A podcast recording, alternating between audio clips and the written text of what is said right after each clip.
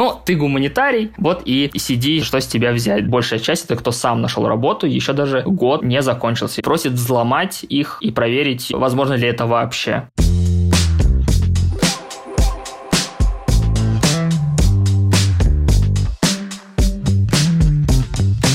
Всем привет, это подкаст Geekbrains, выхожу с понедельника, 14 выпуск. Сегодня в студии Александр Скударнов, это продукт менеджер направления программирования, и я ведущий Николай Землянский, редактор блога Geekbrains и, собственно, ведущий подкаста. И собираемся сегодня поговорить об очень важной теме, о том, о чем думают, наверное, все, кто в первый раз попадает на образовательные порталы, Сегодня нам Саша может разобраться, куда пойти учиться в этом огромном мире IT-digital профессий. Привет, Саша. Привет, Николай. Приятно тебя видеть и слышать. Я хотел бы начать бы, наверное, наш разговор с такого погружения в атмосферу и немножко дать небольшие вводные. Я бы сказал бы, что мы будем говорить про какие-то общие вещи, давать какие-то общие рекомендации, немножко, надеюсь, поспорим. И хотелось бы начать с такой цитаты моего любимого бизнес-тренера Максима Дорофеева, что в этом мире не все везде и всегда, кое-что иногда и местами. Это про то, что здесь мы, наверное, обсудим какое-то наше видение, какое-то наше мнение. Оно может не совпадать с другими лидерами мнений. Поэтому, надеюсь, это наши слушатели будут учитывать в нашем разговоре. И, надеюсь, в любом случае, для всех какие-то важные вещи они подчеркнут, и для всех это будет полезно. Давай тогда начнем с того, что представим. Вот я зашел на какой-то образовательный портал Geekbrains или любой другой, где учат айтишным, digital специальностям, и передо мной открывается просто нечто огромное, невероятное, приятное если я в этом не разбираюсь, я путаюсь уже на входе, потому что там очень много всего, что можно выбрать. И расскажи, пожалуйста, на верхнем уровне хотя бы, куда мне пойти в зависимости от каких-то там моих условий, того, что я хочу, но еще не осознаю, возможно. Да, я думаю, важно начать с того вообще, что такое IT-сфера, потому что все про нее говорят, а она как конь в вакууме. Она довольно большая, обширна, да, и я начал бы с того, что в целом, да, что такое IT, это информационные технологии.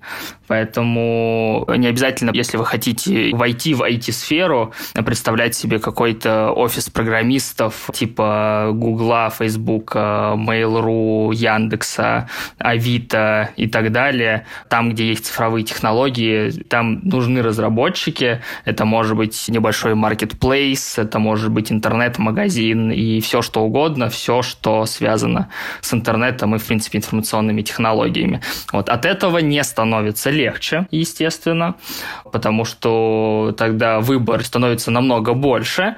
Поэтому на верхнем уровне я бы, наверное, начал с того, что рассмотрел бы какой-то, может быть, путь продукта, то есть кто вообще задействован в IT-сфере, очень крупными мазками хочу еще раз акцентировать.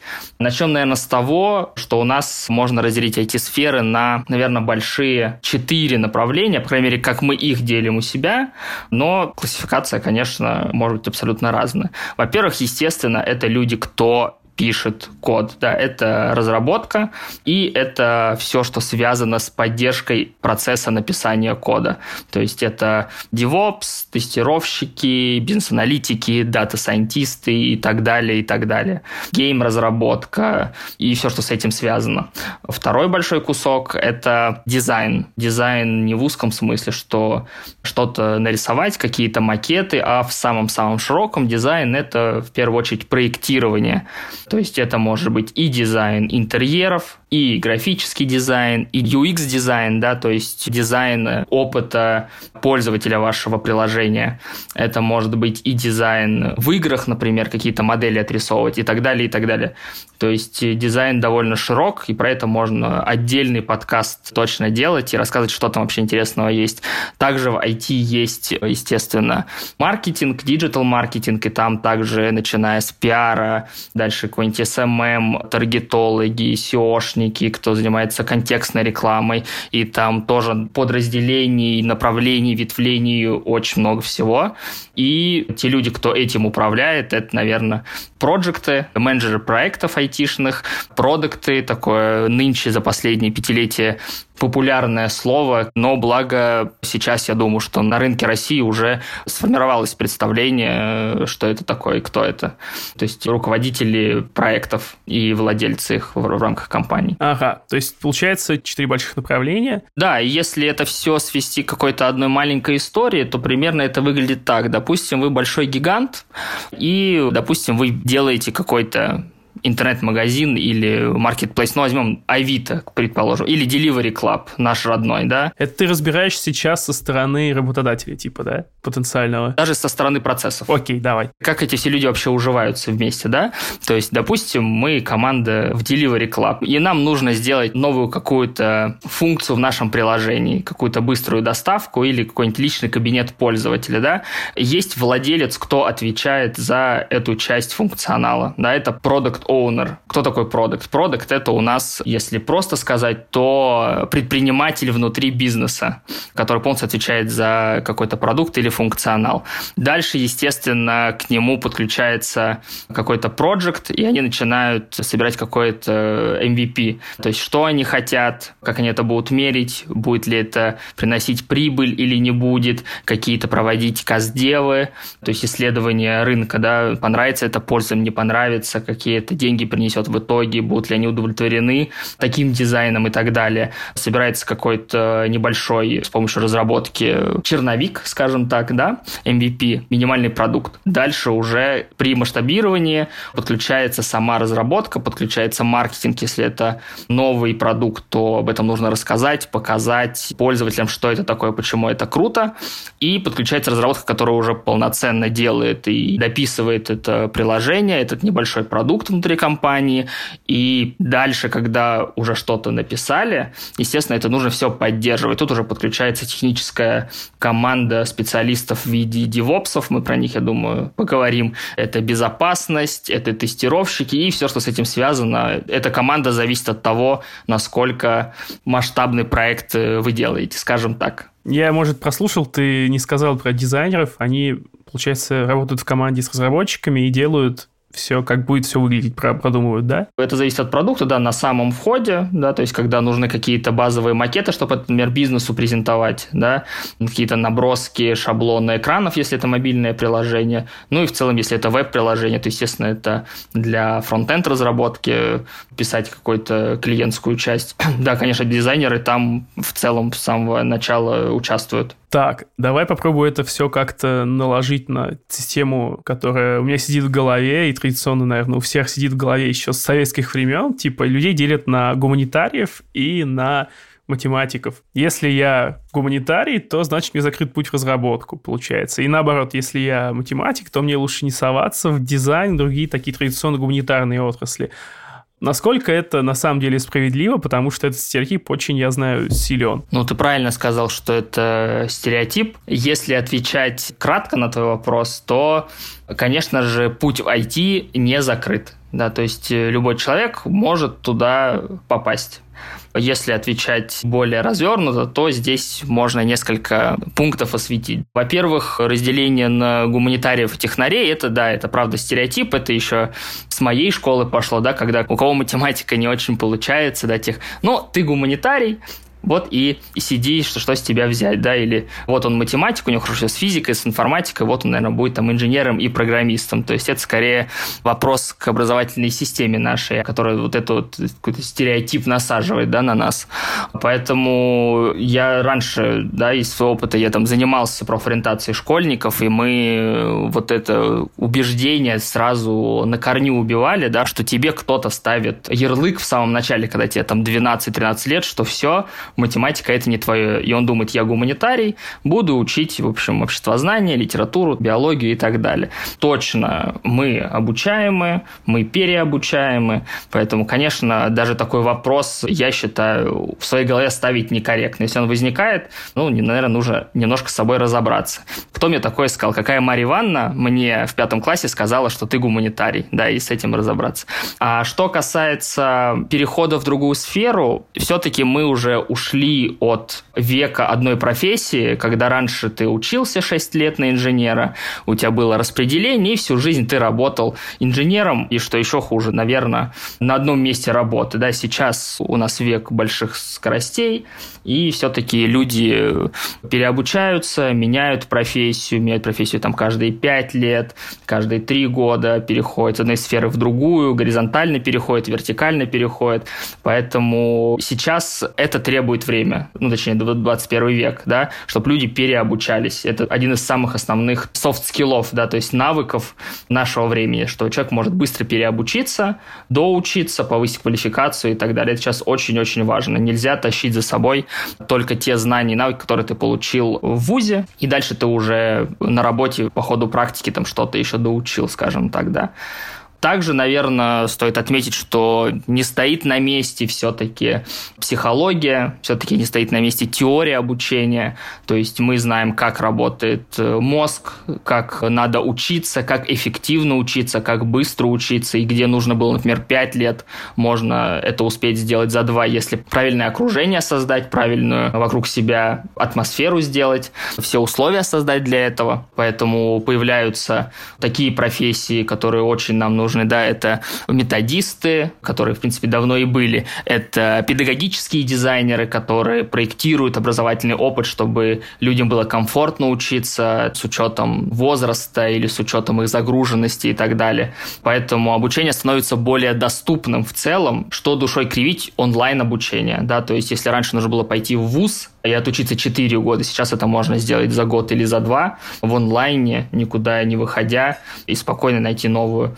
работу. Ну и если мы говорим вообще про математику, если с ней в самом начале как-то не получилось в школе, то, положа руку на сердце, я бы сказал, что школьные программы математики, какой-то базовый там для начала старта карьеры в IT-сфере, я думаю, будет более чем достаточно. То есть, если я хотя бы до 10 класса более-менее справлялся, я могу замахнуться даже на какие-то, может, программистские какие-то специальности. Да, конечно. То есть тебе важно будет освоить какие-то базовые вещи, как работает программа, как выполняются алгоритмы, деление, умножение, возведение в степень. Не уверен, что тебе какой-нибудь интеграл или дифференциал нужен, да. В самом начале, возможно, даже некоторые программисты этим и не пользуются. Поэтому там базовое понимание алгоритмов, что как, что идет друг за другом.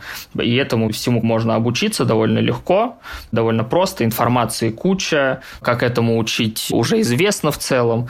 Поэтому, конечно, если вы считаете, что математика вам не задалась, я уверен, что ваших знаний точно должно хватить. Если не хватит, то при выборе курса обратите внимание, если, например, какой-то дополнительный курс по подготовке Такое тоже бывает, что если есть какой-то курс по программированию, там может быть какой-то начальный курс, например, по основам математики, чтобы люди могли свои знания сравнять, скажем так, с остальными. Да, у нас есть, по-моему, интенсив какой-то про основу программирования. Я все собирался посмотреть, но никак не соберусь. Да, у нас есть и основа программирования, но в некоторых программах, например, Data Science, у нас прям есть большой блок по математике. Мы начинаем с повторения школьной математики и дальше уже уходим в какую-то статистику, в основы мат-анализа, в линейную алгебру, потому что если где-то математика нужна, в каком-то продвинутом виде, это должны давать на курсе. Ну ладно, я думаю, мы еще вернемся к программированию, его подробнее как-то рассмотрим в связи с тем, что кому нужно на входе. А сейчас давай еще поговорим про стереотипы. Обратимся к более старшей аудитории, людям, которым уже лет 35-40, и Сейчас такие условия, в период пандемии многие, наверное, теряют свои там какие-то офлайновые работы, снижается заработок, в общем, все стрессуют, переживают и смотрят в сторону новой IT-профессии. Я думаю, среди этих людей сильно убеждение, что им поздно учиться, что на это нет времени, и над ними еще нависают какие-то финансовые обязательства, семья, дети. Что можно сказать в их сторону? Я бы сказал, бы, наверное, банальность, но учиться никогда не поздно. Но есть всегда свои «но». Это правда, что мы с возрастом более сложно обучаемы. Это факт нейробиологии. С возрастом у нас накапливается какой-то свой опыт, своя какая-то культура, свой взгляд на жизнь и так далее. Если у нас не было до этого опыта обучения с вуза, нам будет, конечно, сложнее. То есть, чем старше, тем сложнее будет, да. Но это все, конечно, зависит еще от свободного времени, например, да. То есть э, обучиться можно, но нужно учитывать несколько параметров, да. Во-первых, сколько у вас есть свободного времени. Обучение все-таки новой профессии, например, программиста, это должно занимать прилично времени все-таки. Сколько мы еще, я думаю, с тобой обсудим этот поинт. Во-вторых, это, конечно, история с э, вашими софт-скиллами с вашими личными навыками. И что я имею в виду? У нас бывают некоторые кейсы со студентами, да, что когда они трудоустраиваются на работу, да, пытаются, какие-то там первые собеседования у них не получается пройти, хотя техническую часть они, например, прошли. Почему это не получается? Потому что в IT своя культура все-таки, да, то есть программисты, разработчики, вот эта вся IT-сфера, да, она все-таки общается на какой-то одной волне, на каком-то своем сленге, поэтому иногда человеку очень сложно, когда он вышел из какой-то очень жесткой структуры, из госструктуры, из завода, с, со школы, с медицинского учреждения, когда есть четко начальник, где ко всем вы обращаетесь на «вы» по имени-отчеству, где есть жесткая субординация, да, например, если это человек военный, допустим, да, в том числе. Естественно, человеку может перевернуть абсолютно всю картину мира то, как общаются, например, в том числе с ним на собеседовании собеседовании, да, что ему, может быть, некомфортно так будет. И в том числе, когда к ним приходит да, такой человек, у которого такой бэкграунд довольно специфический, то команда, которая набирает себе разработчика, она все-таки смотрит, насколько им комфортно общаться с ним. Да, и с этим бывают сложности. Конечно, мы их преодолеваем, мы людей учим, рассказываем, как проходить собеседование, что нужно говорить, что не нужно говорить, как себя преподнести, как себя продать работодателю. Но есть вот такая особенность, да, когда чем старше, тем у тебя более закреплены какие-то привычки, какие-то паттерны поведения, какой-то есть взгляд на мир. Поэтому я думаю, что если резюмировать ответить кратко, то никогда не поздно, но чем старше, тем сложнее. И, наверное, мы чуть позже еще затронем какие-то советы, что делать, если времени совсем нет, и как выбрать себе подходящий курс для обучения, потому что форматы бывают разные, и, возможно, возрасты и там свободное время и бэкграунд, на это может повлиять на выбор курса в том числе и формата обучения. Давай все-таки немножко затронем сейчас вопрос времени. Если я представлю себя человеком, который лет 40-35 переобучается, то я смотрю, что курсы обычно, ну, даже вот факультеты у нас э, на Geekbrains, например, да и везде, ведут там год, ну, максимум два это уже, считай, какое-то образование, чтобы тебя взяли на работу. Человек сравнивает это, например, со своим высшим образованием, где он учился 5 лет, тогда еще, только недавно ввели 4.6 систему, 5 лет, и он каждый день ходил и был занят чем-то. Ну, то есть в голове может возникнуть страх, что, типа, получить объем информации за два года такой, чтобы надо просто сутками сидеть, не вылезая, и с работой, и с детьми совмещать это никак невозможно. Как делать так, чтобы за два года можно было освоить профессию? В чем секрет того, что программа умещается в такой срок? Или в год даже? Да, здесь, наверное, стоит пойти с конца, и начать с того, что ВУЗ, ну, скорее, это лично мое мнение, да, ВУЗ это даже не сколько про получение знаний и навыков, но в том числе это место для использование возможностей, когда ты молод, свеж и активен, да, то есть студенчество – это прекрасное время, чтобы наводить контакты на будущее, чтобы ездить на конференции, чтобы как-то себя реализовывать параллельно. Я уверен, что большинство наших слушателей в ВУЗе не только учились и, скорее всего, занимались параллельно какими-то делами, танцами, песнями, походами, чем только не занимались мы, да, и обычно вот эта параллельная деятельность даже могла быть больше, чем само обучение. Поэтому к вопросу про то, что ВУЗ эффективно тратит свое время, не всегда да, я бы так сказал, у него есть свои задачи, да, это построить картину мира человека, какие-то дать фундаментальные знания, да, настроить человека на взрослую жизнь и так далее, и так далее, и так далее. Мы все-таки хотим одного, да, быстро, эффективно дать человеку возможность переобучиться, получить профессию, получить навыки, которые он продаст своему работодателю. Это первая история. Вторая история связана с тем, что все-таки вопрос специфики сферы. Что я имею в виду? Например, врачи. Можем ли мы обучить онлайн на врача-хирурга за два года или за три вместо семи, восьми или даже десяти лет, да, сколько они учатся? Конечно, нет. Это, скорее всего, позволяет сама сфера. То, что требуется от разработчиков, например, да, или, в принципе, в профессиях IT, что там достаточно этого времени, полгода, год, полтора, может быть, два, чтобы эту профессию освоить. Естественно, если мы занялись бы обучением врачей, конечно же, это про такие цифры мы бы не говорили. Ну, то есть в онлайн можно переложить не все, не все специальности, и есть те, которые чисто требуют такого фундаментального подхода. И слава богу. Да, да, это правда, я и слава богу, согласен. Но то, что можно переложить, это все сейчас в онлайне-то и есть, собственно. А что можно посоветовать людям, которые пришли с другим mindset ом, с другим каким-то взглядом на мир, и которых не берут на собеседование, которые не понимают вообще, как им подходить к этому новому миру для них? То есть какая-то вот такая soft skill овая сторона вопроса. Как ее можно решить? Какие советы ты можешь дать?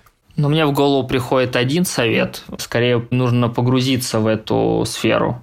Каким образом? Можно ходить на тематические мероприятия, да, на метапы, какие-то бесплатные или платные, найти сообщество разработчиков в своем городе, в какие-то чаты вступить и посмотреть, что там спросить, как, что, почему, посмотреть, что люди обсуждают в целом. Есть кучу чатов в Телеграме, в WhatsApp, есть Хабар тот же самый, где можно задать вопросы свои. Конечно же, неплохо было бы иметь человека, который из этой сферы. То есть идеальный вариант это, конечно, если у вас есть знакомый, который работает в крупной компании или не очень крупный, и он вам мог бы про это рассказать, подсказать, где что почитать, посмотреть и так далее. И, конечно, нужно в эту сферу влиться. Как обычно советуют учить английский язык, да, э, уехать в другую страну, где бы тебя это все окружало, и ты пропитался бы этим, да, и у тебя не было бы выхода, как не говорить на этом языке. Вот то же самое бы и я бы на входе бы посоветовал. То есть, если вы вы даже не понимаете, как это вообще выглядит, то, конечно, стоит найти кучу для себя возможностей в это сообщество вступить, настроить диалог, да, и общаться там, и посмотреть, насколько вам это близко вообще. Еще, кстати, я бы, наверное, хотел от себя добавить, что надо изменить, наверное, подход к собеседованиям, какой-то мысленный этот подход, не бояться того, что тебе отказали раз, два или три, потому что я вот как редактор блога, я постоянно готовлю кучу разных историй, и во многих из них люди устраиваются на работу с собеседования третьего, четвертого, и об этом совершенно нормально пишут. Потому что индустрия большая, и всем людям находится рано или поздно место. Ну и плюс любое собеседование для человека, у которого другой mindset, это опыт. Опыт, который позволяет лучше понять, в принципе, как все работает как все завязано. Я бы, честно говоря, бы еще добавил бы или поправил бы тебя, что 3-4 это как-то даже оптимистично, потому что мы своих студентов даже настраиваем, что это 10-20 может быть, а то и 30 собеседований. Это нормальная абсолютно практика. Во-первых, если ты в этой сфере никогда не был, то я бы рекомендовал бы, конечно, на собеседование ходить. Каждое собеседование дает тебе что? Дает тебе какую-то обратную связь на себя. Что не получилось, на какие вопросы ты не ответил.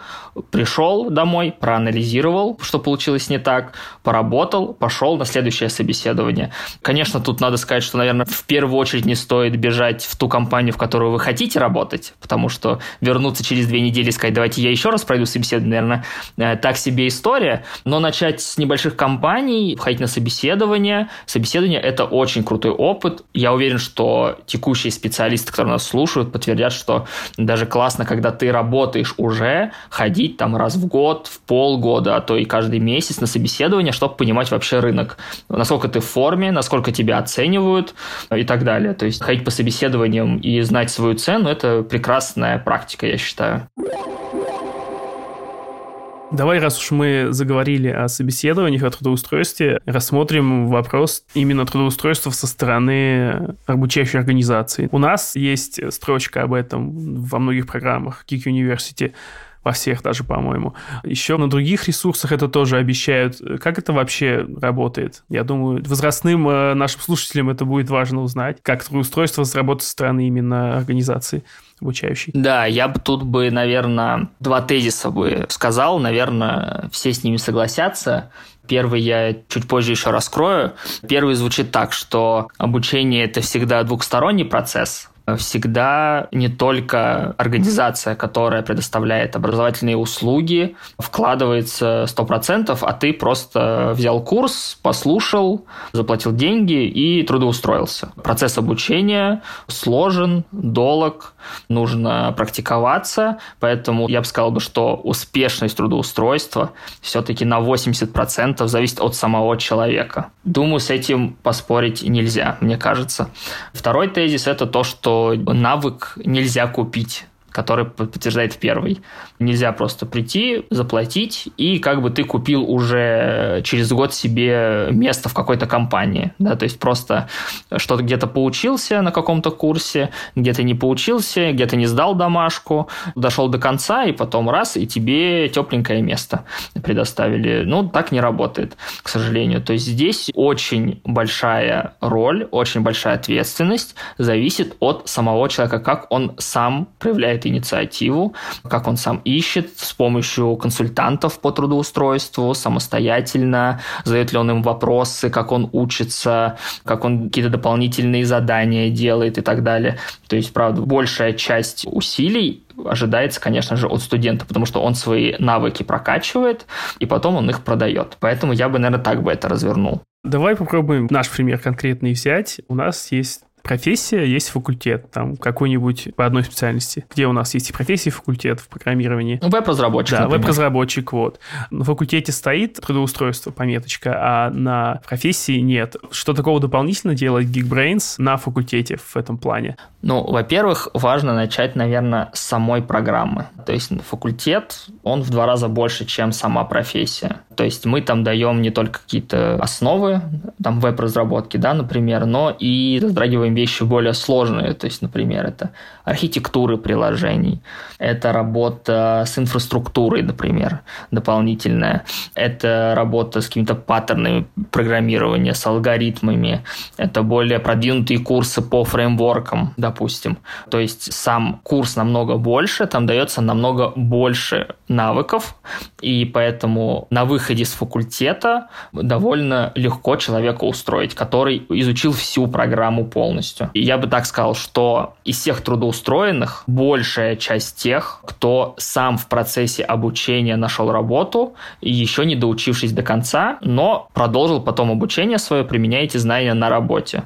То есть большая часть это кто сам нашел работу, еще даже год не закончился его обучение, потому что его навыков хватило для рынка. А те, кто дошел до конца, обучился, сдал все проекты и все домашечки, тех мы трудоустроили всех. То есть мы об этом открыто говорим. У нас есть на сайте статистика, что все, кто все закончил, все условия выполнил по образовательному процессу, кто обратился в центр трудоустройства, 100% трудоустроены у нас. Потому что знаний более чем достаточно, более чем достаточно для позиции в IT-сфере. В профессии там чуть меньше. Там человек где-то что-то пропустил, там все-таки начальные знания, человек может выйти во фриланс, может себе найти позицию стажера, может себе найти позицию джуниор-разработчика, опять же, сильно зависит от человека, то есть как он вкладывался в эту учебу. Но там, да, там мы не предоставляем гарантии трудоустройства. Получается все равно здорово, если брать сегмент возрастных наших студентов, то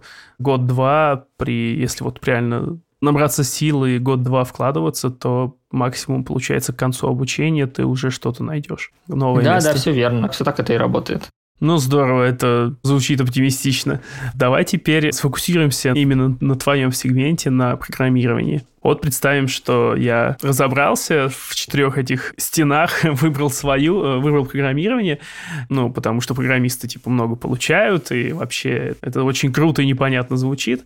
Я захожу во вкладку программирования, например, на каком-то ресурсе, и вижу, что там очень много курсов Давай попробуем разделить теперь программирование. Да, давай попробуем разделить. Опять же, пойдем просто по нашим факультетам, как мы разделили. Думаю, что в целом это корректное разделение.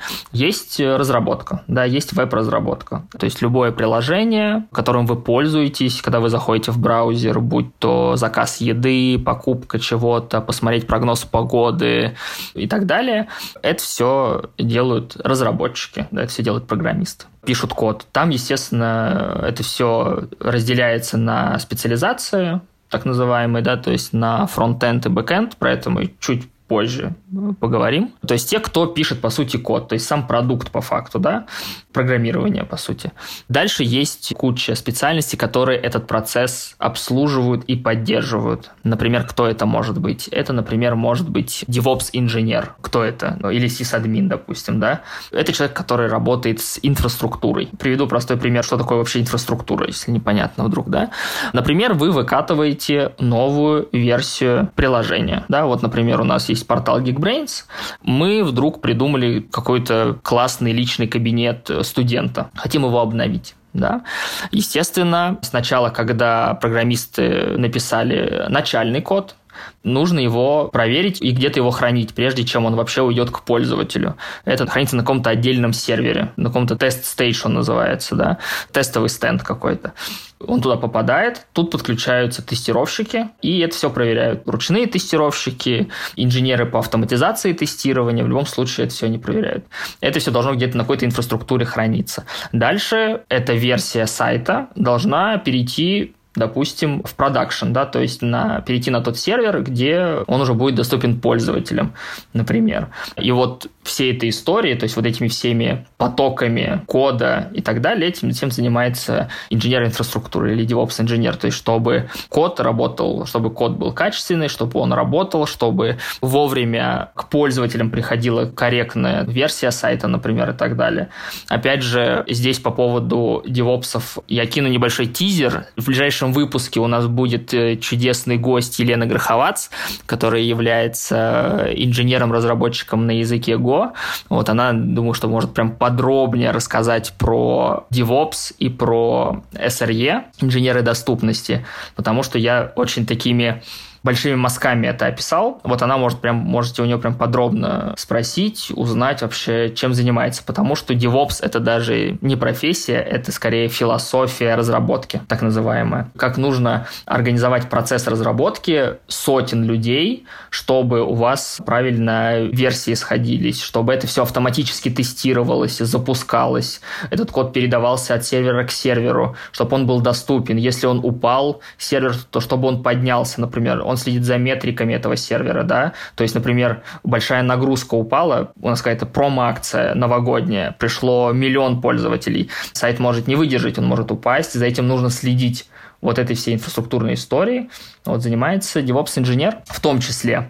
Ну, про DevOps, я думаю, с Леной еще поговорите, она про это расскажет интересней и более полно, скажем так. Вот, есть вот такая сфера, вот такой контингент специалистов, да, то есть DevOps-инженеры, сис-админы, инженеры по доступности и так далее. Про тестировщиков я сказал. Я думаю, что понятно, что они делают, да. Опять же, в тестировании есть много направлений.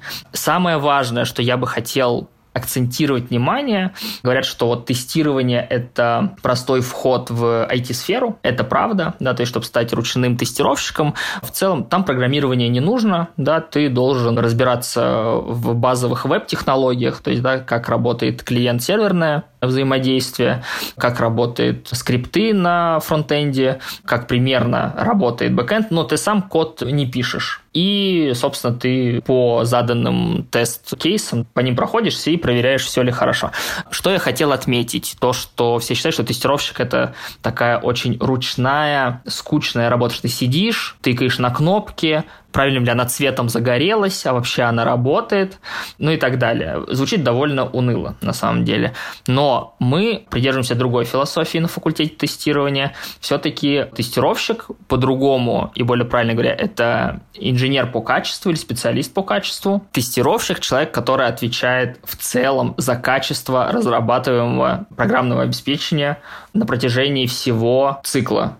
То есть это человек, который работает в команде разработчиков и может сказать, что, друзья, здесь вы сделали неправильно, или здесь вы нам выкатываете неправильные билды какие-то, да, то есть версии продуктов, давайте вы что-то поменяете в своем процессе разработки, нам там некомфортно, мы очень медленно тестируем, мы не можем очень быстро новую версию выкатить, либо с точки зрения автоматизации это не очень удобно. То есть это тестировщик, который очень близко работает с разработкой, с DevOps-инженерами и другими техническими специалистами, безопасниками работает, с дата-аналитиками работает. И они, как ответственные за качество продукта финально, да, потому что если сказал тестировщик все хорошо, катится релиз тогда, то они, у них очень большая власть влиять на процесса внутри команды, чтобы продукт был качественным. Вот с такой позиции кажется, что эта профессия не такая уж и унылая, как мне кажется. Поэтому это такой призыв призадуматься, потому что есть вот миф вокруг этой специальности, что это довольно скучно. Нет, это очень круто, классно, и там довольно много есть разветвлений сфер. Про это можно, кстати, у нас посмотреть на наших бесплатных вебинарах, где вообще рассказывают про тестирование, что там есть интересного. Дальше есть, естественно, безопасники, да, то есть инженеры по безопасности, специалисты по безопасности. Опять же, там есть много всех, да, то есть там есть люди, которые защищают от каких-то атак, которые строят какую-то инфраструктуру безопасно, чтобы ее нельзя было взломать. Также там есть много специализаций, которые...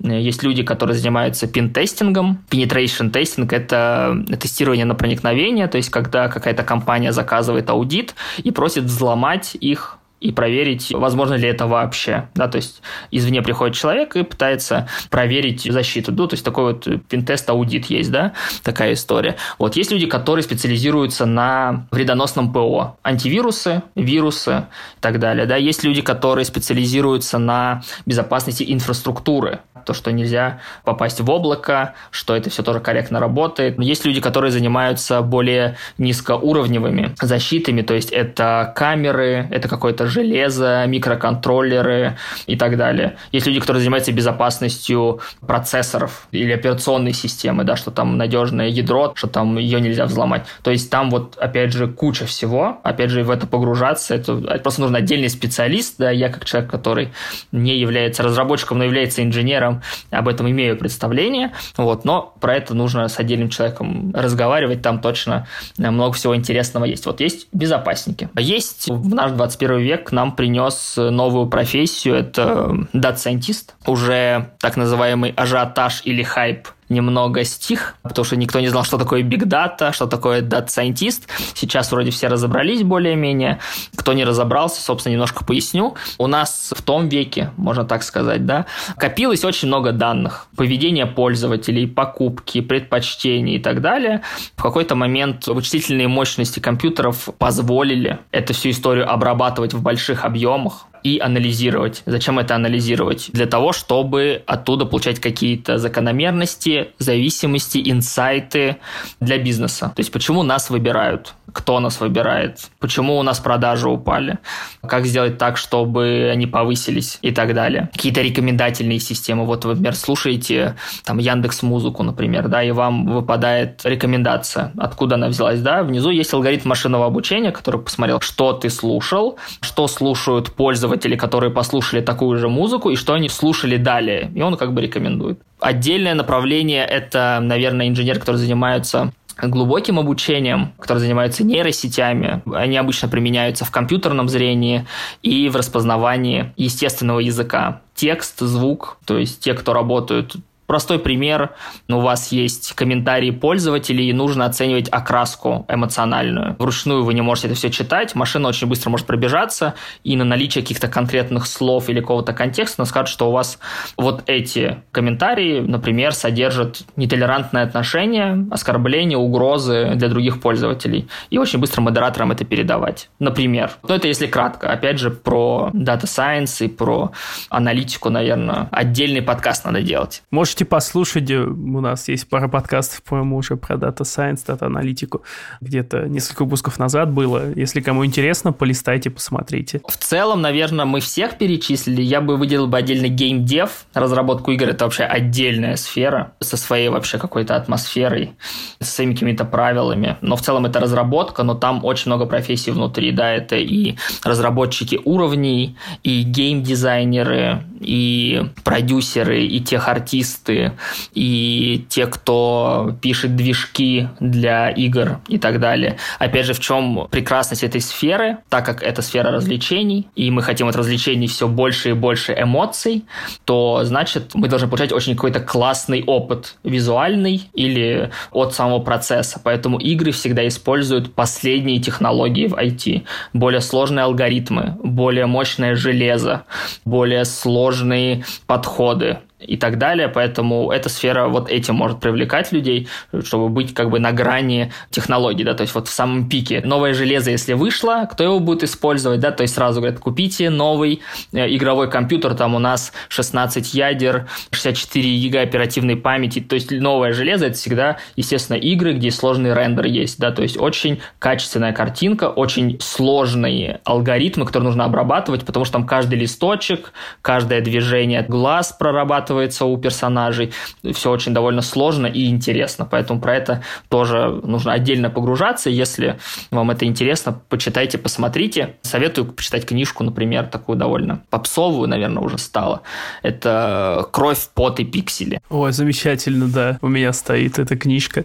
Берите в новом переводе, потому что всего переводов два. Вот, ну вот, как видишь, ты даже про эту книжку знаешь.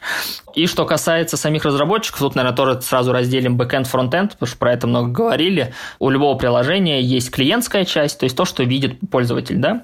Допустим, вы заказываете еду к себе, там из Delivery Club, допустим, да. То есть это вот меню выпадающее, какая-то анимация, ваша корзина, туда привязывается карта, там есть чат с поддержкой, например. Тут же вы заказали с веб-версии, с браузера, и тут же у вас пришло нотификация на телефон, и вы можете с телефона отслеживать, как у вас курьер идет по карте, да, там такой значок коробочки Delivery Club двигается по карте к вам, сколько времени осталось. Это все занимается фронтенд разработчик, да, фронт от слова перед, да, получается. То есть все, что перед клиентом, по сути. Вот этим занимается фронтенд разработчик. Общением с клиентом и его опыт от этого.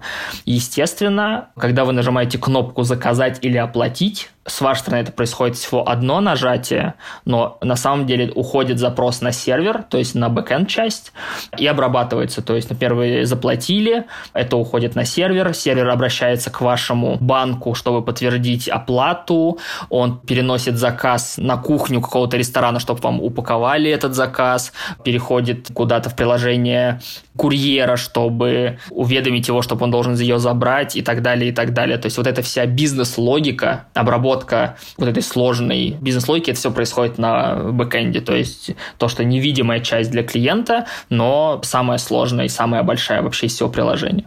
Вот этим занимается бэкенд разработчик. Если встает вопрос, на кого пойти учиться, я бы сказал бы, что ближе, но сейчас мы про это, наверное, еще пару слов скажем. Но, наверное, фронтенд разработчик чуть проще звучит, потому что ты больше работаешь с более понятными сущностями, у тебя сразу виден результат, ты поменял кнопочку, ты прикрутил туда там какой-то скрипт, который должен ходить в этот бэкенд, поле прикрепил, какую-то сложную верстку сделал, но кажется, что технологии, которые должен знать бэкэнд-разработчик, и требований, опять же, больше. Про это также советую обсудить с Еленой в следующем выпуске подкаста. Про бэкэнд-разработку она точно много расскажет. Надеюсь, я смог понятно объяснить, чем отличается фронтенд от бэкэнда. Ну, то есть в общих чертах бэкэнд требует больше фоновых знаний. Типа, если у нас тестирование — это легкий вход в IT, то получается бэкэнд — это тяжелый вход. Ну, грубо, если оценивать. Я бы, наверное, бы не ставил бы это прям на весы, просто там нужно больше знаний, наверное, и больше времени, я бы так сказал. Больше математики, алгебры, вот, вот этого всего, да? Вот математики, вот как раз,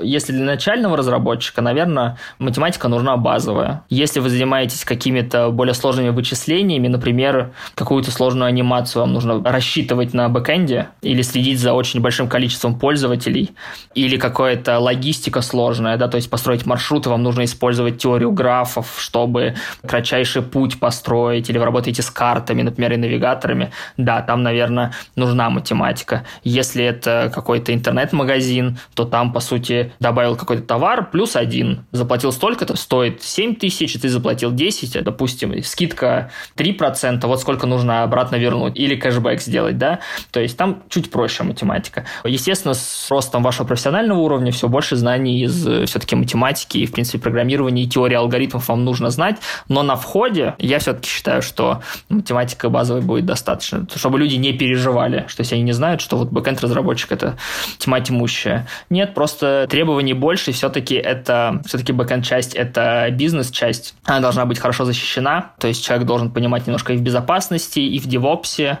и в самой разработке. То есть при одних и тех же трудозатратах, например, 10 часов в неделю, до начального фронтенд разработчика ты дойдешь быстрее, чем до бэкенд разработчика. По опыту моему общения с дата-сайентистами в прошлых выпусках я понял, что, наверное, вот именно эта сфера довольно требовательная в плане каких-то знаний фоновых. Да, это правда. Data Science это все-таки синтетическая профессия, то есть у нас нет как специальности Data Scientist, да, это и статистика, это и программирование, это и работа с математикой, с базами данных, с моделями данных и так далее. Еще в чем, кстати говоря, проблема вообще IT-рынка в том, что в разных компаниях разный функционал может называться одинаково, либо одинаковый функционал может называться по-разному. Да? То есть где-то это аналитик данных, где-то дата-сайентист, где-то специалист по работе с данными, где-то еще как-то, и абсолютно разные требования есть. В этом возникает сложность. Опять же, призываю просто в это нужно, да, погрузиться, походить по тематическим чатам, общаться с людьми, смотреть метапы и немножко хотя бы какую-то картину мира про это собрать, что вообще происходит вокруг, и понять, насколько вам это близко. Скажи, а как ты относишься к рейтингам востребованности языков, оплачиваемости? Насколько это все подвижно, насколько можно ориентироваться на это в перспективе обучения? То есть, если ты, например, сейчас пойдешь на Python, который в топе, вероятность, что он останется востребованным через два года обучения, например, или через три, когда ты выйдешь на нормальную должность? Насколько это все подвижно? Конечно, нужно смотреть на это все. То есть вот по поводу оплачиваемости тут можно поспорить, да, конечно, есть какая-то разница, да, между Go-разработчиком и, например, там, PHP-разработчиком, но не на начальной стадии, я бы так сказал. То есть, например, junior-разработчик, он примерно, они будут получать одинаково при прочих равных скажем так, да. Но вот потолок, то есть те компании, в которые ты можешь зайти, допустим, с этой технологией с какой-то. Дальше потолок, наверное, будет зависеть от языка, но я бы не руководствовался бы оплачиваемостью, то есть финансовой стороной на входе. Потому что где-то пишут какую-то среднюю, то есть средняя по языку там 100 тысяч, да, там, а средняя по-другому там 120. То есть это средняя по палате, это вообще нам ни о чем не говорит абсолютно. А вот по поводу трендов популярности языков, да, конечно. Откуда эти тренды берутся? Естественно, это по вакансиям, сколько людей нужно. И за год, за два точно тренд не уйдет никуда. То есть за год, за два не исчезает язык. И он будет востребован 100%. Поэтому стоит посмотреть на первые 5-6 языков, которые более востребованы. Плюс к тому же все говорят Java, кто-то говорит, кто знает, да, или слышал, что вот Java скоро нас покинет, она будет не нужна ей там языку уже больше 30 лет, если я не ошибаюсь, то есть довольно старый язык, но никуда та же самая Java не уйдет. Почему? Потому что на этом языке, если он был когда-то востребован, написано столько всего, так называемого legacy кода, что его нужно поддерживать и развивать. То есть не будет такого, что вы писали-писали 10 лет сервис, на каком-то языке, а потом раз захотели заново все это переписать на другом. Естественно, ваш продукт развивается, вам нужно писать новый функционал к нему, удовлетворять пользователей, запускать новый продукт, естественно, вы будете на том же самом языке писать, поэтому чем больше написано, тем больше язык востребован. Конечно, от каких-то языков уходят, то есть переписывают, но это случается не так часто, чтобы с нуля прям расписать. Опять же, еще раз возвращаясь к следующему подкасту с Леной про разработку на Go, она точно про это расскажет, потому что очень часто бизнес выходит на какой-то новый уровень, и у него становится много клиентов, сервис должен быть надежным, быстро работать, и он становится высоконагруженным, когда это уже не тысячи запросов, а миллионы запросов. А, естественно, там начинается уже история, когда части приложения переписываются на другой язык, например, с PHP, части переписываются на Go, которые более быстро работают, и меняется архитектура приложения, то есть какая-то часть становится микросервисом, то есть как бы таким какой-то изолированной частью, которая отвечает за какое-то конкретное поведение программы, да, какую-то логику отдельно отвечает, например, там э, микросервис авторизации, микросервис корзины, микросервис личного кабинета, либо что-то еще, микросервис оплат, который отвечает только за одну часть, не нагружая остальные части, да, то есть общие мощности. Такая история есть. Но если в целом резюмировать, конечно, посмотрите на топ, можем даже их перечислить, то есть что у нас сейчас в тренде. JavaScript 100%. Почему? Потому что вся фронтенд часть, то есть все-все-все сайты, ну практически там 99 и 9 в периоде, это пишется на JavaScript. Это язык для браузеров, да, чтобы обрабатывать какие-то активности пользователя на клиентской части приложения. Это 100%. Если вы будете фронтенд-разработчиком, вы 100% будете JavaScript изучать, то есть у вас больше другого выбора нет. HTML, CSS, JavaScript, и дальше во фреймворке вы идете какие-то, чтобы быстрее и проще писать было.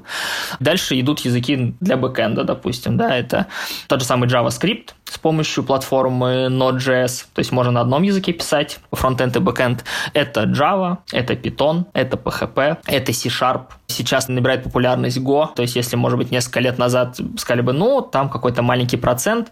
Нет, сейчас большой голод Go разработчиков. Свою нишу он занял и очень быстро развивается. Некоторые компании полностью на Go практически написаны. И там прям очень большие сообщества внутри компании есть. Например, Озон или Авито. Там даже свои школы открывают, да, по подготовке, потому что им не хватает, и они готовы сами учить, чтобы потом взять там лучших, например. То есть настолько большой голод у компаний с точки зрения кадров. Наверное, я бы вот эти языки бы выделил как основные, на что точно стоит обратить внимание. Что касается, если тут опять же станет вопрос, а что же выбрать? То есть вот пять языков там или шесть у нас есть, что же из этого выбрать? Наверное, если вы определились, вы хотите фронтендом или бэкендом заниматься, тут, по крайней мере, если вы хотите фронтендом заниматься, где там попроще вход, то, конечно, у вас тут выбор очевиден. Если вы еще не определились то есть вы не знаете, хотите фронтенд, бэкенд, игры писать, приложения, консольные приложения писать, либо что-то еще. Я бы сказал, что выбирайте хотя бы JavaScript, Java или Python как первый язык вот из этих трех, потому что PHP это только серверный язык, а Go как первый язык не самый лучший. Мы именно поэтому в нашей программе до Go поставили JavaScript, потому что все-таки есть специфика, про это можете также у Елены уточнить, почему мы так сделали, почему Go сам простой, там очень мало слов внутри языка, но желательно, конечно, знать какой-то язык до него, хотя с него и можно начинать в целом, просто есть нюансы свои. И вот если вы стоите перед выбором, что же выбрать, я даже не знаю, что мне нравится, я бы сказал, вот этих трех выбирайте любой, ваш первый путь, там ваше первое приложение, то есть путь в первые три месяца у вас примерно будет одинаковый. В любом случае будете изучать ветвления, циклы, массивы, какие-то структуры данных, алгоритмы базовые, напишите свое первое приложение, там какое-то консольное. Посмотрите, как вам это все. В любом случае, если вам понравится, то тот язык, который вы выберете, он точно будет востребован 100%. Если вам язык чем-то не понравился, вы очень легко перейдете на другой язык. Да, есть разница между языками, есть там компилируемые языки, есть некомпилируемые языки, есть интерпретируемые языки, есть объектоориентированные языки типа Java, да, есть там статические типизации, есть динамические, опять же, это про все можно, если что писать. Это несущественная разница в целом. И если вам программирование нравится, и если вы вдруг начали изучать Java, но вдруг вы нашли компанию мечты, где пишут на Python, например, или на Go, и вы уже обучились полгода или три месяца, вы очень легко поменяете синтаксис. Это, по сути, все то же самое, только другими словами, немножко по-другому. Поэтому главное начать. Вот самый главный страх, мне кажется, это а зайдет ли мне это, и не ошибусь ли я с выбором, не будет ли зря мое время. Вот я считаю, что стоит выбрать любой язык и попробовать дать себе, скажем так, какое-то обещание на какое-то продолжительное время, три месяца или полгода, и обучиться на какой-то программе или самостоятельно.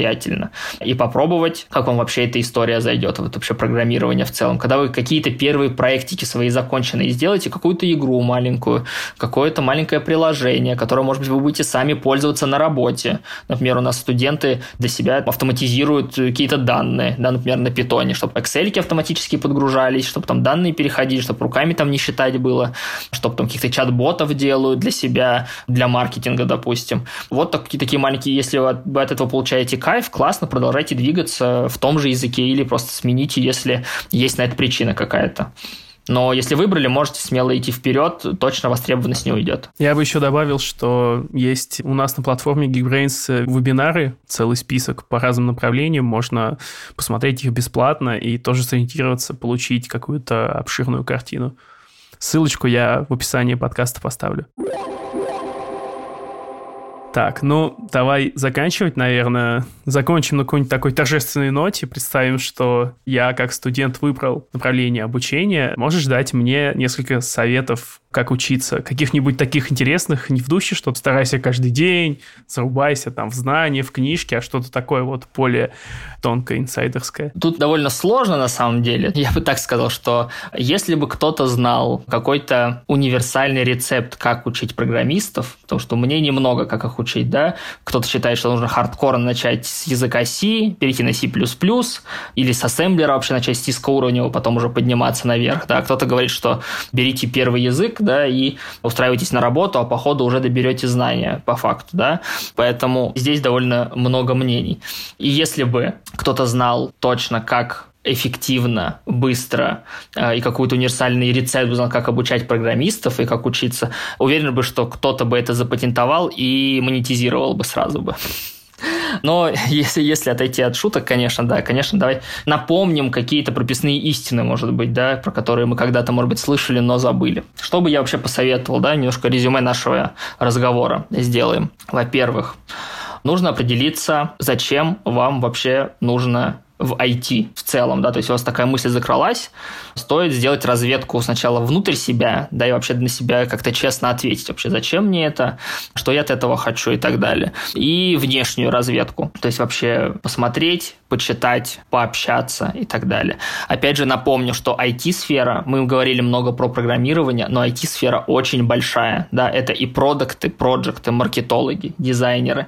У программистов тоже очень много всего, мы так очень кратко и поверхностно осветили, что есть, как бы нарисовали. Я бы это сравнил бы, наверное, если бы мы с тобой бы сегодня рисовали бы карту мира, то наша детализация была бы на уровне, как мы сегодня с тобой обсудили, на уровне правильно континенты расставить что их такое-то количество, и они вот так примерно расположены, да, то есть даже не страны, даже не страны. Вот, но я надеюсь, что хотя бы эта картина мира, хотя бы такая немножко внесла, да, небольшую упорядоченность. Вот, поэтому, конечно, нужно узнать, что вам подходит, потому что в IT много всего, в IT много мест, там нужны специалисты, абсолютно разные, кто кодит, кто умеет управлять, кто любит тестировать, кто любит заниматься железом, кто любит работать с пользователями, типа маркетинга, да, кто любит творчество, например, да, это дизайн. В общем, на любой цвет и вкус вы найдете себе что-то. Я бы так это сказал. Поэтому,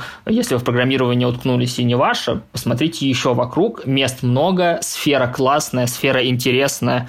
В IT классно быть, да, это очень крутая культура сама по себе. Поэтому, конечно, просто ищите, пробуйте, смотрите в том числе, да, вот наши вебинары, например, где мы про это рассказываем. Это такой базовый совет. Вторая история, это, конечно, я сказал, попробуйте, дайте себе какое-то небольшое обещание попробовать, посмотреть, как вам это зайдет. Я вот, когда с детьми работал по профориентации самоопределению, я вот им очень любил давать такую аналогию, что профессия – это как китайская еда пока не попробуешь, не поймешь. Она может выглядеть мерзко, про нее могут все говорить, что это отвратительно и не круто, и невкусно, и там может что-то шевелиться, но почему-то миллиарды китайских граждан их едят, ну и даже много наших соотечественников, да, кто-то это любит, кому-то это заходит, поэтому нужно, вот пока не попробуешь, то есть э, слушать подкасты, смотреть видео на ютубе, что делает бэкэнд-разработчик, но вот пока ты маленький микросервис не напишешь, как он там с фронтенда на бэкэнд ходит, и что он делает, но из общения за два года с, в Geekbrains с разработчиками я как бы понял сам, но в любом случае не поймешь, кайфово ли тебе от этого, если у тебя к этому страсть какая-то. Поэтому дать себе какое-то обещание небольшое, попробовать, сделать какой-то первый проект, вытерпеть, даже если это сначала будет сложно. Может быть очень сложно, потому что все-таки это э, техническая сфера, если мы про программирование говорим, да, но если кажется, что вам это близко и вам этого хочется, пожалуйста. Конечно, нужно просто иногда нужно немножко перетерпеть. Все-таки обучение это непросто, нужно признать, да. Все-таки у нас мозг меняется в процессе обучения, мозг сопротивляется, он не любит меняться, нужно себя заставлять иногда. Естественно, тут помогают там методисты и дизайнеры образовательного опыта, чтобы было проще, класснее, интересней, но в любом случае. Здесь также можно добавить вот про методистов заговорили. Было бы, наверное, классно, да, если бы у нас обучение врачам было бы в виде геймификации какой-то. То есть сейчас же, как ты сначала там первый курс ночами учишь латынь, никто, наверное, никто не задумывается, а как же сделать так, чтобы у нас доходимость студентов была выше, и все получили профессию. Не хочешь, не хочешь. Не можешь, иди куда-нибудь в другое место. А мы все-таки со своей стороны, да, как компания, все-таки хотим, чтобы людям было все-таки проще войти. Да? Кто-то есть взрослее, у кого-то есть разный опыт, и нужно и, и к этим подход, и к этим подход найти, чтобы все люди доучились, чтобы все люди трудоустроились и так далее. То есть вот здесь немножко другая парадигма изнутри, да, как это выглядит. То есть большая команда работает, чтобы людям все-таки, несмотря на такой вот сложный процесс обучения, было проще. И мы с тобой говорили про 80 и 20 процентов. Вот вопрос, да, наверное, мог возникнуть у кого-то. Окей, если мои 80%, что я сам должен учиться, производить инициативу, а что делает тогда компания, которая предоставляет образовательный продукт, скажем так? Создает окружение, да, создает образовательную среду, в которой все структурировано, все продумано, тебе не нужно ни вправо, ни влево идти, на это бы ты потратил кучу времени, он собрал для тебя классных специалистов, крутых экспертов, практиков, да, которые тебе могут подсказать, помочь, нашел наставников, написал написал материалы для тебя, поднял инфраструктуру, на которой ты можешь учиться, все это по кусочкам разбил, выдели себе там 8-10 часов, Просто следуй рекомендациям, делай, и все будет хорошо. Вот, это что касается 20%, что же делает компания. Дальше идем по советам. Естественно, это я бы посоветовал бы какого-то ментора найти, если мы говорим не про курсы, да, а если вы самостоятельно решили обучиться, очень сильный и основной инструмент, как я говорил, обучение – это двухсторонняя связь еще и в том смысле, что нужен кто-то, кто тебе будет давать обратную связь обязательно. То есть, если ты что-то делаешь, тебе должен кто-то сказать, так, дружочек, вот здесь ты молодец, вот здесь тебе нужно сделать по-другому. Или иди посмотри, переделай, например. То есть, без обратной связи, что ты делаешь не так, ты можешь год сам учиться по книгам, а оказалось, что все уже не так делается. Да, то есть у тебя кривой код, некачественный код, плохо все работает, и это вообще для продакшена так себе история. Поэтому тебе нужен, конечно, человек какой-то в виде ментора, это может среди знакомых найти можете, кто может тебе задачки давать какие-то и проверять, например. Но это очень важно, чтобы кто-то смотрел и давал сбалансированную обратную связь, что хорошо, а что плохо. Ну да, здесь всегда есть опасность, наверное, что если ты сам что-то ищешь, то знания эти могут быть быть не актуальны. Это правда, да, то есть то, что ты сам нашел, опять же, это просто, э, есть же огромные 1500 страниц какой-нибудь Java Core, да, основ по Java, да, допустим, вот ты всю прочитаешь, станешь ли ты от этого разработчиком, ну, нет, не думаю, пока у тебя нет какого-то портфолио или проектов, а это следующий пункт, это применять свои знания теоретически. Но если мы говорим в рамках курса, конечно, очень важно делать практику это то, ради чего вы пришли, да. Вы пришли отрабатывать навыки, вы пришли ошибаться, что самое главное. То есть, если у вас все получается без ошибок, да, с первого раза, нет никаких сложностей, наверное, вам нужно на курс перескочить. Ну, то есть, все обучение оно строится же на ошибках и на их каком-то осознании и исправлении. Так профессиональный рост происходит. Поэтому ошибаться и что вам сложно, это нормально. Вы ошибаетесь, вы думаете, ломаете голову, ходите сутками как такой алгоритм вообще запилить, как его сделать. Прислали, вам сказали, все не то, поправь здесь и здесь. Ты такой, о господи, да, точно, а я это просмотрел на вебинаре. К этому нужно нормально относиться, учитесь, ошибаетесь, ошибаетесь, ошибаетесь, и делайте, естественно, практику, делайте проекты, чтобы закреплять эти знания, ради чего вы и пришли, что вы будете потом продавать работодателю своему. Я бы еще сказал бы про важность встать в проактивную позицию, то есть, если вы на какой-то курс записались, берите от него все. Курсы предоставляют не только вебинары и просто преподавателей. Ты послушал, сдал и все. У курсов есть много всего интересного. Да? Во-первых, есть преподаватель, к которому можно обратиться по какому-то своему личному проекту. То есть вот вы делаете проект на JavaScript и захотели какой-то маленький свой сайтик написать. Ну, можно спрашивать, уточнять, у них узнать, как они обучались, какие у них были сложности, какой-то попросить совет. То есть нужно проактивную позицию занимать всегда. Очень важно, например, обращаться к наставникам тем же самым. Да? Очень важно участвовать в каких-то дополнительных мероприятиях, если предоставляется, да, какие-то метапы, хакатоны, которые, например, как мы проводим, да, например. Опять же, там участвовать в каких-то доп. активностях, скажем так. Очень важно, я бы сказал, наверное, не про учебу, а про выбор, да, очень важно подойти к выбору курса еще с умом, да, потому что есть разные форматы курсов. Есть видео, есть вебинарные, вот что вам комфортней, да, а, что там внутри, посмотреть, чему учат, посмотреть вакансии, просто 30-40 вакансий открыть вашего города посмотреть, вообще эти технологии используются или еще нет, да, то есть могут смотреть на Запад, а мы там чуть-чуть по технологиям отстаем с Запада. Эта компания посмотрела на Запад и какую-то технологию туда в курс впилила, что потом пригодится когда-нибудь. А сейчас вот горит рынок, и нужно абсолютно другой стек технологий нужен. Вот, посмотреть, какое портфолио у вас соберется, с чем вы пойдете в итоге, да, с какими проектами законченными, участвовать в open source проектах. Опять же, это довольно сложная история, контрибьютить, да, то есть вносить свой вклад в открытые проекты, потому что там участвуют опытные разработчики, но найти небольшую какую-то инициативу, научиться там как раз контрибьютить в этот open source проект на GitHub, например, и даже если вы какой-то маленький кусочек написали по улучшению какого-то проекта небольшого, и его подтвердили разработчики, то есть сказали, да, это классно, и влили ваш код в open source проект, это, конечно, выше всяких похвал, конечно, будет. Это, конечно, очень классная штука. Наверное, я бы кратко бы так бы сказал про советы. Если, может быть, что-то у тебя еще есть, что посоветовать. Но, наверное, вот самое основное – не бояться и действовать. Да, подводя итоги, я тоже хотел, наверное, повторить след за тобой, что нужно быть активными, стараться получать максимум из доступных ресурсов, и тогда все получится. Оставайтесь э, смелыми, но не забывайте о критическом каком-то размышлении, критической оценке того, что происходит вокруг. На этом мы, пожалуй, закончим. Как я обещал, прикреплю ссылки на вебинары, которые помогут вам погрузиться в айтишную пучину, Саша, спасибо, что пришел. Да, спасибо, Николай, было очень приятно пообщаться. Я очень надеюсь, что наши слушатели для себя хотя бы какую-то очень маленькую вещь, но заберут к себе, и, может быть, на что-то я открыл глаза или просто подтвердил какие-то мысли в их головах, и они все-таки придут, попробуют и поймут, что в IT-сфере всем место, просто действуйте и не бойтесь. Да, кстати, если у вас появились вопросы про какой-то конкретной сфере, о чем-то хотите узнать подробнее, то